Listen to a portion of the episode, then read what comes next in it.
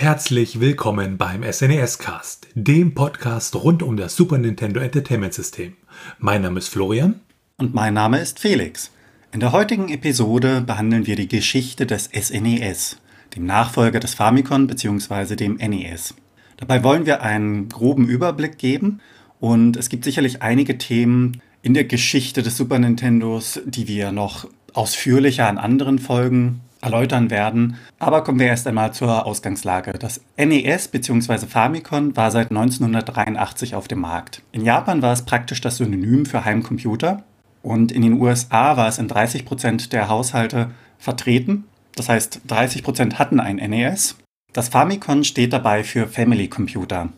Es war der Nachfolger der 8-Bit-Konsole der Einstieg in die 16-Bit-Ära der Konsolen erfolgt für Nintendo relativ spät. Bereits 1987 waren 16-Bit-Konsolen auf dem Markt erschienen, wie zum Beispiel PC Engine oder das Sega Mega Drive.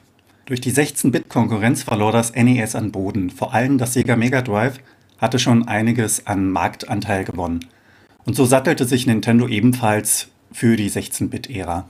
Wenn man sich die Entwicklung da mal anschaut, also wie wurde das SNES e entwickelt, hat man natürlich erstmal das Problem, dass die Quellenlage ja relativ dünn ist an der ganzen Geschichte und dass man dann wirklich schauen muss, ob man da überhaupt was über diese Frühzeit erfahren kann. Und es gab am 9. September 1987 ähm, gab es in einem japanischen, einer japanischen Zeitung, der Kyoto Shimbun, gab es ein erstes Statement vom Nintendo, damaligen Nintendo-Präsident Hiroshi Yamauchi, dass die Firma an einem 16-Bit Super Famicom arbeitet. Und da war erstmal an weiteren Informationen nicht sonderlich viel.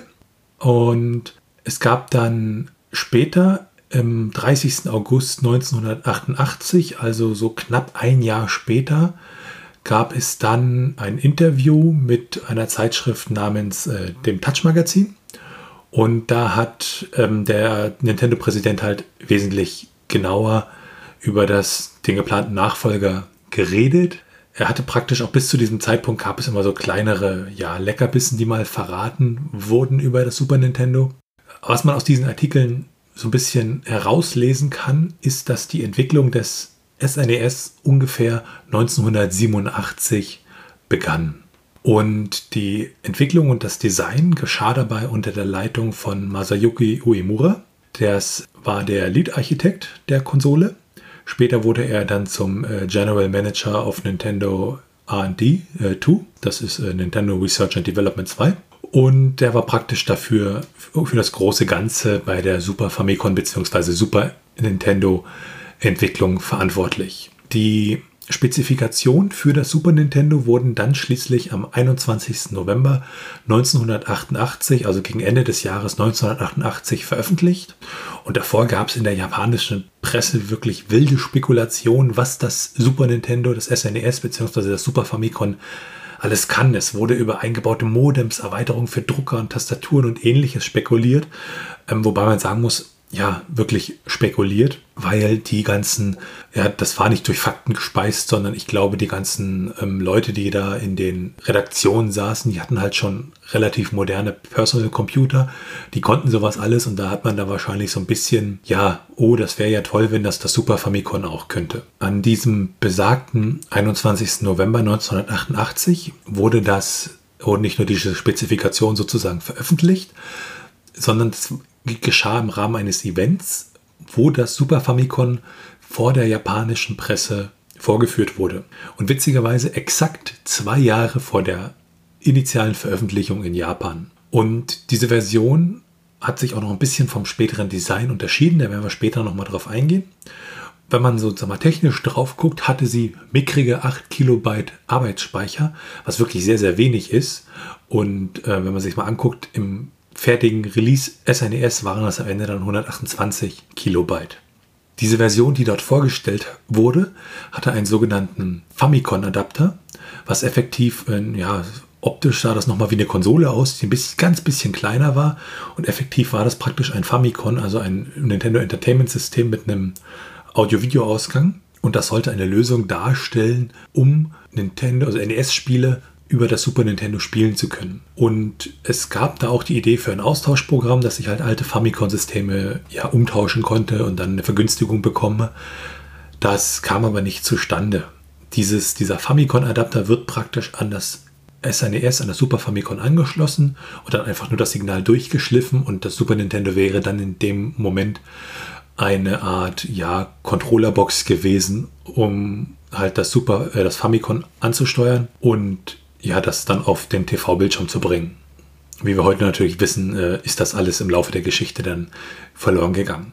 Auch wenn man sich von diesen frühen Entwürfen, die dort vorgestellt wurden, mal den Controller anguckt, also die sahen schon relativ identisch aus zu dem, was wir heute haben. Allerdings hießen die Buttons, also die wir praktisch vorne haben, X, Y, A und B, die hießen damals einfach noch A, B, C, D und waren, ja, ich würde sagen, Mario Rot. Und die Schulterntasten hießen E und F, wobei F die linke Taste ist und E die rechte Taste. Was dann noch so eine kleine Besonderheit ist, dass Super Famicom, was dort vorgestellt wurde, hatte einen Kopfhörerausgang mit einem Lautstärkeregler. Das war so diese Version, die man damals vorgestellt hatte. 16 Monate vor der Veröffentlichung des Super Nintendo Entertainment Systems bzw. des Super Famicons gab es erneut ein Pressetreffen. Das war am 28. Juli 1989. Und ja, der ursprüngliche Plan war ja irgendwie, das Super Nintendo zu seinem Vorgänger kompatibel zu machen. Und es stellte sich halt heraus, dass das die Konsole teurer gemacht hätte, weil es gab ja die Idee, so haben wir das zumindest aus den Quellen herausgelesen, dass es praktisch auch die CPU, die im Super Nintendo steckt, die wurde halt deswegen gewählt, weil sie halt abwärtskompatibel zur NES-CPU gewesen wäre. Und da gab es halt ja Ideen, das auch irgendwie kompatibel zu machen. Aber man hat halt gemerkt, das wäre alles zu teuer geworden und hat das dann später eingestampft. Bedingt dadurch hatte man natürlich das Problem, okay, wir haben jetzt eine völlig neue Konsole auf den Markt geworfen und alle Spiele, die wir fürs NES hatten, die praktisch Systemseller waren, ja, die haben wir für Super Nintendo jetzt erstmal nicht für Super Famicom. Und deshalb hat der Nintendo-Präsident Shigeru Miyamoto beauftragt. Den kennt man ja, der hat ja praktisch Zelda entwickelt, Super Mario, und hat ihn praktisch beauftragt, entsprechend für das Ganze, für den Start, ein entsprechendes Spiele-Line-Up zu bauen. Ja, der Mode 7 war ja eines der Killer-Features. Das ist ein Feature, mit dem ich Bitmaps halt in einer Ebene skalieren kann und rotieren kann etc. Und das wurde meistens für so Pseudo-3D-Effekte benutzt. Das konnten andere Konsolen dieser Zeit halt nicht und deshalb fiel auch die Entscheidung, ja, die ersten drei Spiele, die wir da entwickeln als äh, Line-Up für unseren Start. Da waren damals geplant Pilot Wings, F-Zero und Super Mario Bros. 4. Heute natürlich viel besser bekannt unter dem eigentlichen Namen, weil das war damals noch ein Arbeitstitel unter dem eigentlichen Namen Super Mario World. Und es fiel halt die Entscheidung, wir setzen voll auf diese Technik, wir setzen voll auf Mode 7. Ähm, bei Pilot Wings ist es halt, ich fliege da irgendwo rüber. Bei F-Zero, ich fahre halt mit meinen Gleitern über diese Dings. Und bei Super Mario World ist es praktisch die Weltkarte gewesen, die diesen Mode 7 benutzt hat. Ja, da war dann diese neue Konsole. Und da ist natürlich die Frage, wie hat sich das alles aus Entwicklersicht dargestellt? Also was haben die Leute, die Entwickler damals darüber gedacht? Es gab ja eine Entwicklerdokumentation und die wurde leider von jemandem übersetzt, der nicht so gut Englisch sprechen konnte, beziehungsweise die Sprache an sich nicht allzu gut beherrschte. Und das machte es für einige Entwickler relativ schwer, dort einen Zugang zu finden in die SNES-Entwicklung. Viele empfanden das SNES als natürliche Weiterentwicklung des NES und konnten teilweise nicht glauben, was es alles zu bieten hat von den vorläufigen Datenblättern. Aus heutiger Sicht war einer der größten Kritikpunkte, dass die CPU relativ leistungsschwach war, sowohl zu heutiger als auch aus damaliger Sicht. Und der Grund lag ja, wie bereits erwähnt, in der geplanten Abwärtskompatibilität zum NES. Entwickler, die vom NES oder C64er kamen, hatten ja wenige Probleme. Die waren bereits darauf spezialisiert und hatten Erfahrung, das Maximum aus der Hardware herauszuholen. Die Komponenten des SNES e waren auf wichtige Features wie Scrolling und Parallaxing spezialisiert und mit dem Mode 7 wurde Pseudo 3D und einiges andere möglich gemacht. Das SNES war allerdings in den Sprites limitiert und daher musste man mit mehr Sprites arbeiten und das führte zu einer höheren CPU-Belastung. Der Mode 7 war der größte Hype, aber für viele andere Entwickler gab es wesentlich interessantere Features. In der SNES-Zeit gab es einige Entwickler, welche auch noch heute bekannt sind und einer davon ist natürlich Nintendo. Weitere wären zum Beispiel Squaresoft, Konami, Capcom, Acclaim, Enix, Rareware. Das sollte den meisten eigentlich etwas sagen. Wie bereits erwähnt, waren ja viele davon ziemlich stark begeistert. Taito zum Beispiel meinte, als neues Medium ist es wie erwartet. Die Leistung der Maschine scheint großartig zu sein. Square zeigte sich ähm, sehr glücklich darüber, dass die drei Millionen verkauften Geräte pro Jahr kein Traum, also die waren erreichbar und wollten deshalb unbedingt dafür etwas entwickeln. Jalco möchte insbesondere die Rotations- und Skalierungsfunktion hervorheben und auch stark einbeziehen. Wie wir heute ja wissen, gibt es das äh, Super Nintendo Entertainment System in unterschiedlichen Designs. Da kennen wir natürlich einmal das japanische, schrägstrich europäische Design und wir kennen das US-amerikanische Design. Es gibt im Groben und Ganzen ungefähr drei Designs für das Super Nintendo. Da haben wir einmal, wie ich bereits sagte, das japanisch-europäische Modell. Das wurde designt von Masayuki Iomura, also dem, dem zuständigen Architekten für das ganze Super Nintendo-Projekt. Und der Grund für das Design war, wenn man mal die amerikanische Variante außen vor nimmt, dass diese ganzen, dieses kurvige und, und, und, und ja, runde, das sollte halt dazu einladen, mit dem SNES e zu interagieren. Und es hat auch eine praktische Funktion, dass man keine Getränke oder kein Essen darauf abstellen möchte und das dann irgendwie umfällt und in die Konsole läuft, was wohl beim ja, relativ flachen NES damals passiert ist. Das amerikanische Design, sehr, sehr kantig, aus meiner Sicht ziemlich unhübsch, wurde von Lance Barr von Nintendo of America entworfen. Der arbeitet übrigens heute noch da. Ähm, der war zum Beispiel für die, unter anderem für Sachen an der Wii-Mode verantwortlich. Und die Farbgebung wurde halt beim amerikanischen SNES e durch einen Violettton ersetzt. Es ist wie gesagt wesentlich kantiger und es wirkte sich auch auf die Module aus. Also die sind auch eckig und kantig. Und der Grund, warum es in Amerika ein anders aussehendes SNES e gab, ist, dass ja Nintendo of America bzw. Lance Barr wollte eine erwachsene Konsole bauen. Eine Konsole, die halt erwachsen aussah und nicht wie ein Spielzeug. Ist natürlich Ansichtssache.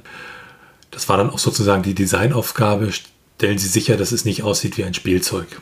Und äh, Lance Barr ist von der Entscheidung heutzutage immer, immer noch überzeugt, findet das gut und meinte, dass das ja das ursprüngliche Super Nintendo bzw. Super Famicom aussieht wie eine Tüte voll Brot oder eine Tüte Brot oder eine, ja, er hatte das im Englischen genannt Bag of Bread. Und aus dem Grund wurde das halt redesigned. Und es gab Entwürfe, die sahen noch ganz, ganz anders aus als das finale Design. Also die unterschieden sich dann wirklich extremst auch von den Prototypen, die damals vorgestellt wurden. Da hatte die Konsole, also die sah sehr bunt aus und hatte die Cartridges sollten horizontal da reingesteckt werden und es gab so einen großen Hebel, um sie, um sie herauszuholen wieder. Das sah sehr, sehr wild aus. Da kann man heutzutage sagen, Gott sei Dank haben sie das nicht gemacht. Und wenn man sich dann das nochmal anguckt, wie sah das Super Nintendo bei der Pressevorführung am 21. November 1988, also zwei Jahre vor Release aus. Das war wesentlich eckiger, hatte drei Schalter auf der rechten Seite, vor, also oben auf der rechten Seite für Power. Das war so ein Schiebeschalter. Dann gab es den Famicom Switch, das war auch so ein Schiebeschalter. Damit konnte man praktisch dann das Famicom ja anschließen und umschalten und es gab Reset als Taster. Das war aber wirklich noch so ein länglicher Taster, nicht wie wir ihn heute kennen, so ein fast quadratischer bzw. rechteckiger, größerer rechteckiger Taster. Die Controller-Ports waren vorne auf der linken Seite und hatten eine fast rundliche Form und waren wesentlich kleiner gestaltet in dieser Version. Und vorne auf der rechten Seite war dann der Port für den Extension Port.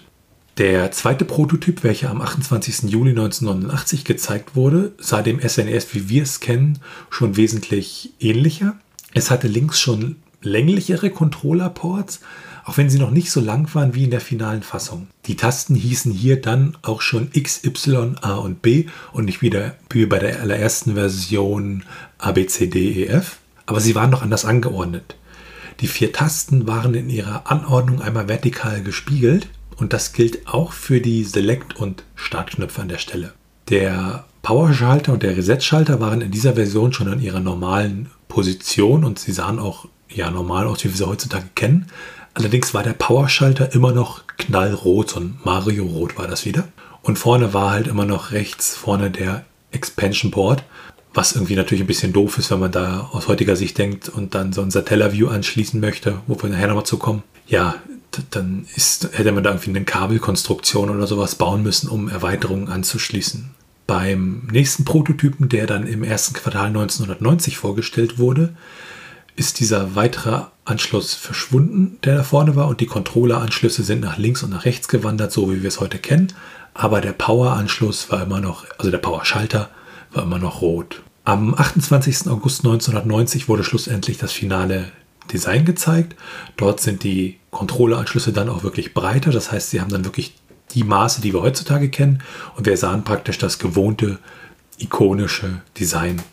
Und wenn man sich mal anguckt, bis auf diese Designänderung war die Hardware eigentlich schon so Mitte 1989 fertig. Und dann hat Nintendo praktisch noch ein ganzes Jahr drauf gesessen und erstmal nichts mehr weiter mitgemacht, weil sie natürlich den ganzen Softwareentwicklern ja Zeit geben wollten, ihre Spiele fertig zu machen. Und der andere Grund war, dass das NES bzw. das Famicom sich immer noch relativ gut verkaufte und sie hatten halt Angst, wenn wir das Super Nintendo zu früh veröffentlichen, dann ja, machen wir da unsere Hardware-Verkäufe kaputt. Und ja, sie hätten die Zeit natürlich nutzen können, um vielleicht noch die CPU etwas äh, zu aktualisieren, aber das hat man halt nicht gemacht. Jetzt habe ich am Anfang gesagt, es gab drei grundlegende Designs. Es gab nämlich später noch das sogenannte Super Famicom Junior. Das ist eine günstigere Variante, die ab 1997 entwickelt wurde. Die gab es in Japan und in den USA. Sie war kleiner von den Außenmaßen her und günstiger in der Produktion. Es gab da keine RGB-Ausgabe, keine Power-LED, keine Eject-Taste und auch der Erweiterungsport fehlte. Und sie war halt vor allem für eine jüngere Zielgruppe vorgesehen. Was vielleicht noch beim Design ganz interessant ist, es gibt bei den US-amerikanischen Varianten, da hat man Varianten, die vergilben relativ schnell, beziehungsweise ein Teil der, des, des Gehäuses vergilbt relativ schnell. Das ist ein Fehler in der Produktion gewesen, weil man da bei bestimmten Teilen am Anfang ähm, Plastikadditive vergessen hatte und dadurch das ganze Gehäuse gegenüber Luftsauerstoff halt ja empfindlich war und oxidierte. Und das führte zu diesem sehr, sehr schnellen Vergilbungseffekt, beziehungsweise wenn man nur bestimmte Teile hat, die diesen Fehler hatten, dann gab es so einen Zwei-Farbton-Effekt, den man da hatte. Nach der Entwicklung war der nächste logische Schritt natürlich die Veröffentlichung. Und in Japan hatten 1,5 Millionen das SNES vorbestellt. Und das war am 21. November 1990, also am 21. November 1990 erschien das SNES offiziell in Japan. Die erste Fuhre von 300.000 Einheiten war innerhalb von wenigen Stunden ausverkauft und das führte zu Problemen, weil wenn innerhalb von kurzer Zeit 300.000 Leute irgendwo sich ein SNES holen, das ist zum Beispiel im Verkehr relativ problematisch, dann natürlich auch die Menschenansammlung und ähnliches. Daraufhin hat die japanische Regierung gefragt, ob die Veröffentlichung nicht an Wochenenden stattfinden kann, um so etwas zu vermeiden. Bei solchen Mengen wurde auch die Yakuza aufmerksam auf das SNES e und sie lösten das Problem dadurch, dass sie das Ganze dann per Nacht express verschickten, also in der Nacht, um Überfälle der Yakuza zu vermeiden. Weitere Veröffentlichungstermine sind in den Vereinigten Staaten am 13. August 1991 gewesen. In Europa wurde das Ganze am 11. April 1992, also ein knappes Jahr später, veröffentlicht und in Deutschland kam es am 15. August 1992 auf den Markt. Zum Start gab es zwei Spiele. Das eine war F-Zero und das andere war Super Mario World. Pilot Wings erschien erst einen Monat später, obwohl es zum Launch eigentlich geplant war. Und in Europa erschien die Konsole im Bundle mit Super Mario World. Zu der Zeit war das Sega Mega Drive ziemlich stark verbreitet. Es gibt hier eine kleine Besonderheit, und zwar, dass Playtonic die einzige Firma war in der gesamten Welt, die die Lizenz hatte, das Super NES-System zu produzieren. Das liegt daran, dass es in Brasilien andere Importgesetze gibt. Und dementsprechend wäre es für Nintendo ziemlich teuer gewesen, diese nach Brasilien zu verschicken. Wohlgemerkt natürlich die einzigen neben Nintendo, die das Ganze produzieren dürften. Also die haben jetzt nicht für einen kompletten Weltmarkt produziert, sondern halt wegen Brasilien an der Stelle. Und dadurch, dass Playtronic eben in Brasilien produziert hat, wurde es billiger. Vom System her sind sie eigentlich identisch zu dem System, die in Nordamerika veröffentlicht worden sind. Eine weitere Besonderheit ist es, dass in Südkorea das SNES e umbenannt wurde, ein Rebrand des SNES e und dort heißt es Super Comboy. Das gleiche gab es bereits bei dem NES Comboy und dem N64 Comboy 64 beziehungsweise dem Gameboy, der hieß dann Mini Comboy. Das war eine Partnerschaft, die über viele Jahre hinweg gepflegt worden ist. Obwohl jede Version im Wesentlichen gleich ist, verhindern verschiedene Formen der regionalen Sperre, dass die verschiedenen Kassetten kompatibel sind. Nachdem es veröffentlicht worden ist, gab es auch diverse Erweiterungen. Es gab dann mit der Zeit neue Zusatzchips für die Spiele. Zweck der Zusatzchips war, dass gewisse Spiele ähm, von der Grafik her zum Beispiel wie bei Starving besser gemacht worden sind. Und diese 3D-Grafik wurde vom SuperFX-Chip berechnet. Des Weiteren gab es natürlich viel Peripherie. Eine Erweiterung war das Satellavie. Masayuki Uemura veröffentlichte dies 1995 mit seinem Team. Es handelte sich dabei um ein Add-on für das Super Famicom, mit dem Spieler ihren Inhalt herunterladen konnten und dies geschah durch den Satellitendienst, der in Japan recht verbreitet ist.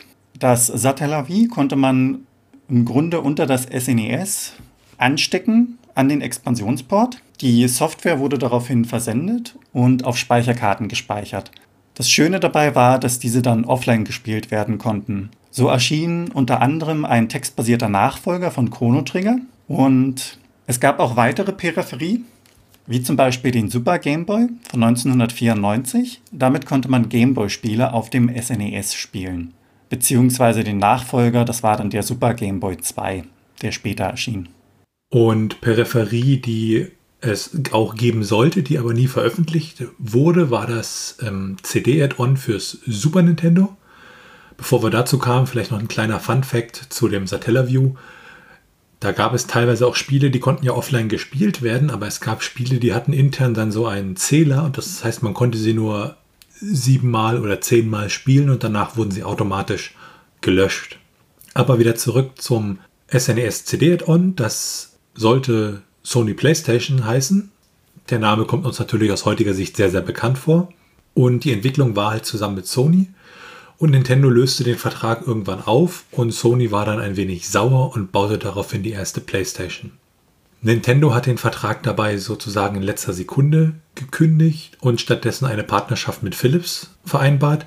Philips ist ja in dem CD-Bereich relativ bekannt gewesen und auch was das Know-how angeht ziemlich gut gewesen. Und die Vereinbarung war halt, ihr entwickelt uns das und einige Lizenztitel von Nintendo dürfen auf dem CDI von Philips dann auch gespielt werden. Es gab Hardware-Prototypen vom SNES CD Add-on und während der CES, eine Messe, die regelmäßig in Las Vegas stattfindet, konnte der Prototyp hinter verschlossenen Türen angesehen werden. Da gab es ein Demo in einem Hotelzimmer abseits der Messe, da waren ein paar Nintendo und Rare-Leute da und es gab eine Demonstration, wie ein Video von CD gestreamt wurde. Danach wurde es ziemlich ruhig um das Projekt und jetzt erstmal die Frage natürlich, warum haben die da mit Sony zusammengearbeitet? Im Super Nintendo selber steckt ja ein Soundchip, der ist halt von Sony designt worden, beziehungsweise den hat halt Sony im Zusammenarbeit mit Nintendo designt und da war es natürlich irgendwie logisch, ja, weitere Zusatzhardware entsprechend auch in Kooperation zu bauen. Sony bestand allerdings darauf, exklusive Herstellungs- und Vertriebsrechte für eine eventuelle Kombination aus SNES e und Super CD-Konsole beziehungsweise und Nintendo-Figuren zu erhalten und das war halt der Grund, warum Nintendo dann die Zusammenarbeit beendete und stattdessen diesen Vertrag mit Philips ja, anfing. Der wurde übrigens wenige Monate später ebenfalls wieder storniert. Und das ist so ganz grob das, was zu diesem Add-on zu sagen ist. Ja, nach der eigentlichen Entwicklung und der Veröffentlichung hat sich auch im Laufe der, der Lebenszeit des Super Nintendos noch einiges getan, was für Aufsehen gesorgt hat. Das war zum Beispiel Weihnachten 1992. Da brachte Capcom Street Fighter II für das SNES e heraus. Während es vorher nur auf Arcade-Automaten lief, war die Konvertierung für das SNES e für ein Jahr exklusiv. Es war wie immer, Nintendo hatte die entsprechenden exklusiven IPs wie Mario, Zelda, Secret of Mana und einige andere. Und sie nutzen das auch weiter und hat natürlich auch neue Sachen und Serien geschaffen für Super Nintendo. Und zwar hatte Argonaut Software, das ist ein britischer Spieleentwickler damals gewesen, hatte einige Sachen gegenüber Nintendo gezeigt, zum Beispiel, wie man den Kopierschutz beim Game Boy einfach überbrückt, weil der hing da mit diesem Nintendo-Logo zusammen. Und im Zuge dieser Dinge war Nintendo relativ beeindruckt und es wurde eine Kooperation geschlossen. Und aus dieser Kooperation heraus entstand Star Fox, beziehungsweise wie es bei uns hieß, Starwing. Das war so um 1993 herum. Das führte auch zu der Entwicklung des damalig hieß er noch Mario Chip und vor dem Release wurde er in Super FX Chip umbenannt. Das ermöglichte 3D-Grafik auf dem Super Nintendo. Das war praktisch vorher für unmöglich gehalten. Und die Idee dahinter ist halt, ich habe ja bei einem Super Nintendo habe ich nicht einfach nur eine, eine Diskette oder eine CD mit, mit meinen Spieledaten drauf, sondern ich habe ein Stück Hardware, was ich direkt mit der Konsole verbinde, nämlich meine Spiele-Cartridge, das Gamepack. Und da kann ich natürlich einfach zusätzliche Chips einbauen, die dieses Spiel nutzen kann. Und der Super FX-Chip, das war halt ein Chip, der konnte zum Beispiel bestimmte Vektorrechenoperationen sehr, sehr schnell durchführen. Der war auch von der Leistung praktisch wesentlich stärker als die CPU des Super Nintendos. Und das war halt, man konnte sozusagen den, den Hardware-Fortschritt während der Laufzeit des Super Nintendos halt noch mitnehmen. Und der war halt ein, ein, ein, ja, ein Schlüsselstein, um wirklich dieses Star Fox zu entwickeln.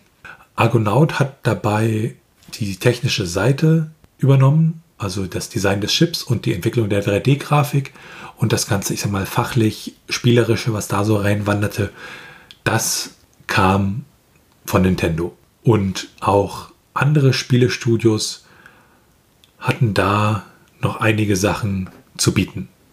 Wie zum Beispiel Rare, mittlerweile zu Microsoft gehörend, Rare hatte im Zuge der Konzipierung für das Nintendo 64 mit Hilfe von Silicon Graphic Workstations eine Methode entwickelt, gerenderte Sprites auf dem SNES e anzuzeigen. Als Ergebnis kam dabei Donkey Kong Country heraus. Dies sah grafisch gesehen richtig gut aus und das hätte man zu dem Zeitpunkt nicht erwartet. Das lässt sich teilweise heute noch ziemlich gut anschauen. Und was auch interessant ist, wenn man sich die Geschichte des SNES e anguckt, ist, dass die Softwarequalität in den meisten Fällen ja immer sehr, sehr gut war. Und das hat damit zu tun, es gab bei Nintendo dieses Seal of Quality und eine sogenannte Null-Bug-Policy. Die hat natürlich nicht verhindert, dass auch mal, ich sag mal wirklich, Schrott für Super Nintendo veröffentlicht wurde. Also die Spiele mussten während der Entwicklung dann halt auch von Nintendo wirklich abgenommen werden, wobei die Politik im, im Gegensatz zur NES-Ära wesentlich freizügiger war. Also bei der NES-Ära war es wirklich so, ich durfte als Publisher nur x Spiele veröffentlichen pro Jahr und dann war Schluss. Und das war damals bedingt dadurch, dass durch den großen äh, Videogame-Crash, den es damals gab, Nintendo wollte halt verhindern, dass da irgendwelche Hersteller kommen und hunderte von, von, von Schrottspielen veröffentlichen und das negativ auf das Image der Konsole abfärbt. Gegen Ende der SNES-Ära wurde schließlich auch noch ein bisschen ja, am Super Nintendo an den Innereien geändert, zumindest technisch betrachtet, weil die, die inneren Werte wie die Leistung der CPU etc. blieben gleich, aber man hat da so ein genanntes, äh, so ein Shrink gemacht, das heißt, das Mainboard ist kleiner geworden, hat die CPUs und die beiden PPUs, also die für die Grafikausgabe zuständig waren, in einem Chip zusammengefasst, um halt am Ende Kosten zu sparen. Irgendwann war dann natürlich leider auch die Zeit des Super Nintendos vorbei und es war halt an der Zeit, ein Resümee zu ziehen. Insgesamt verkaufte Nintendo 49 Millionen SNES. E das ist dann eine der erfolgreicheren Konsolen gewesen. Im Vergleich, das NES hat, also der Vorgänger, hat 61 Millionen Stück verkauft und der Nachfolger, das N64, 32 Millionen. Weniger erfolgreich war die Wii U mit nur 13 Millionen Stück und die Wii war mit 101 Millionen sehr erfolgreich. Als kleiner Nebenfakt bzw. Fun Fact, geplant war für das SNES e für das erste Jahr nur eine Stückzahl von 3 Millionen, die verkauft werden sollten. Also die geplant waren. Von der aktuellen Konsolengeneration der Switch Stand Mai 2021 wurden 84 Millionen Stück verkauft. 1994 mit dem Erscheinen der PlayStation und dem Sega Saturn wurde dann vom Ende der SNES-Ära gesprochen. Denn die neuen Konsolen ließen die Verkaufszahlen ziemlich schnell und stark einbrechen. Nintendo lieferte noch einige Spiele wie zum Beispiel Super Mario World 2, Yoshi's Island ab und 1996 ging die Zeit für neue Veröffentlichungen für das SNES e in den USA und Europa dann auch zu Ende. Zwei Jahre später, 1998, erschien dann schlussendlich das Super Famicom Junior. In Japan wurde die Produktion des Super Famicom noch bis 2003 aufrechterhalten. Damit hatte das SNES e eine aktive Lebenszeit von knapp 13 Jahren. Das ist schon sehenswert, wie ich finde. Die Spiele für das Satellaview wurden 1995 bis 2000 noch übertragen. Und eins der letzten Spiele erschien 2000. Das war ein Fire Emblem-Teil. Da sich das Nintendo 64 noch verzögerte, gab es auch gegen Ende des Lebenszyklus der Konsole noch hochwertige Titel von Nintendo für das SNES. E Und das SNES e hatte auch Einfluss über seine Lebensdauer hinaus. Also viele Spieleserien begannen ihre Karrieren auf dem Super Nintendo Entertainment System, Breath of Fire, Donkey Kong Country, F-Zero, Super Mario Kart, Chrono Trigger. Das waren alles Spiele, die hatten ihren ersten Teil auf dem SNES und auch die Hardware hatte Einfluss. Also auch auf Hardware-Seite hatte Nintendo mit dem SNES e wirklich Dinge definiert, die die Zeit überdauern sollten. Und damit meinen wir nicht die langsame CPU, sondern Nintendo führte bei den Controllern erstmals Schultertasten ein. Und heutzutage ist das Standard. Wir können uns Controller ohne Schultertasten gar nicht mehr vorstellen. Damals war das eine Neuerung. Also wenn man sich da andere Controller anguckt, wie zum Beispiel vom Sega Mega Drive, ja, da gab es sowas noch nicht. Meine persönliche Meinung aus heutiger Sicht war das SNES wirklich die letzte große 2D-Konsole. Und es ist auch relativ angenehm, weil die Spiele aus heutiger Sicht, die sehen immer noch gut aus, die lassen sich gut spielen. Da kann ich nur voll und ganz zustimmen. Wie bereits gesagt im Podcast, in einer der vorigen Episoden, bin ich ja eher dem N64 angetan. Also ich habe damit viele gute Erfahrungen gesammelt, aber aus heutiger Sicht sind viele dieser Spiele nur schwer spielbar. Von der Steuerung, von der Grafik. Es ist schon problematisch, wie ich finde. Nervenzerreibend wird es auch treffen. Bei dem SNES e ist es hingegen so, dass die 2D-Grafik eben wirklich noch heute ansehbar ist, teilweise auch richtig gut noch aussieht. Und man kann sie auch spielen von der Steuerung her. Das ist dann wirklich schön, dann neue Spiele zu entdecken und eben auch noch einiges über die Konsole an sich beziehungsweise die Gegebenheiten, die Hintergründe zu erfahren. Ja, und damit sind wir auch am Ende dieser Episode angekommen. Das war dann diese Folge vom SNES-Cast über die Geschichte des Super Nintendo. Und Kontakt und Feedback, wenn ihr da Fragen habt, Anmerkungen, Themenvorschläge, dann könnt ihr uns gerne schreiben unter info@snescast.de. Ansonsten bewertet uns bei Apple Podcasts und anderen Podcast-Portalen und natürlich könnt ihr uns auch persönlich empfehlen und ihr könnt uns, da freuen wir uns wirklich riesig drüber, gerne auf Steady unterstützen. Alles darüber und noch viel mehr erfahrt ihr unter snescast.de. Tschüssi. Ciao.